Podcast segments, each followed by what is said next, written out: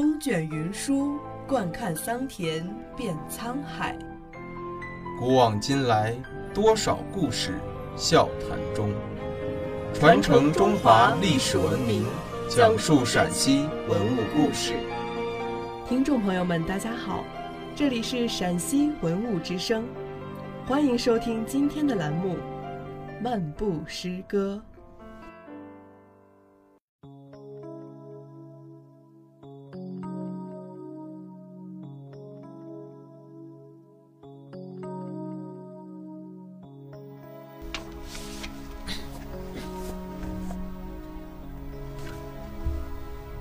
玉楼春》欧阳修。尊前拟把归期说，未与春容先惨燕。人生自是有情痴，此恨不关风与月。离歌且莫翻新阙，一曲能教长寸节。只须看尽落成花，始共春风容易别。这是一首很有名的词。作为北宋一代名臣，欧阳修除得意文章外，也常填写温婉小词。这些书写性情的小词，往往于不经意之中流露出自己的心性襟怀。此词道离情，作于宋仁宗景佑元年春三月。欧阳修西京留守推官任满离落之际，宋人很奇怪，欧阳修会写这样的言情词。他自己整理的集子里面只放了两样东西，一个是文，一个是诗。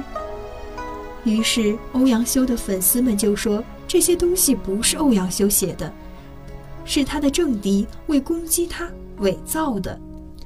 其实不是。欧阳修特别擅长写言情词，包括司马光这样的正人君子也照写不误。他们在诗里面俨然是大夫也，在词里面则放松自己的心情，做了一个有情感的人。风月指男女之间情爱之事，当时人们认为诗文是正统的，所以写起来应当是正襟危坐，词是另类的。就是花前月下的那些东西。换句话说，诗就是开一个非常正式的大会，要你去演讲，你怎么讲？要讲的肯定是一套义正言辞的东西。到歌厅去，那种状态下，肯定就不可能正襟危坐了。所以，作品的创作是有两个生存环境的。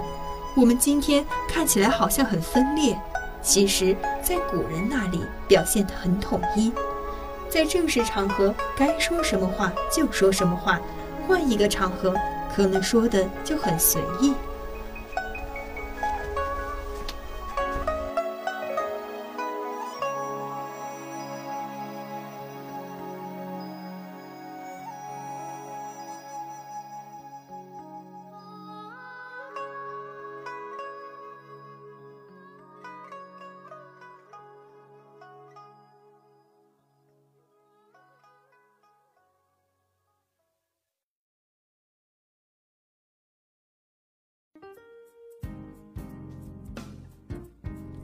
感谢收听今天的陕西文物之声，更多往期节目及相关文物动态，敬请关注陕西文物之声官方微博或登录蜻蜓 FM 收听。听众朋友们，我们下期再见。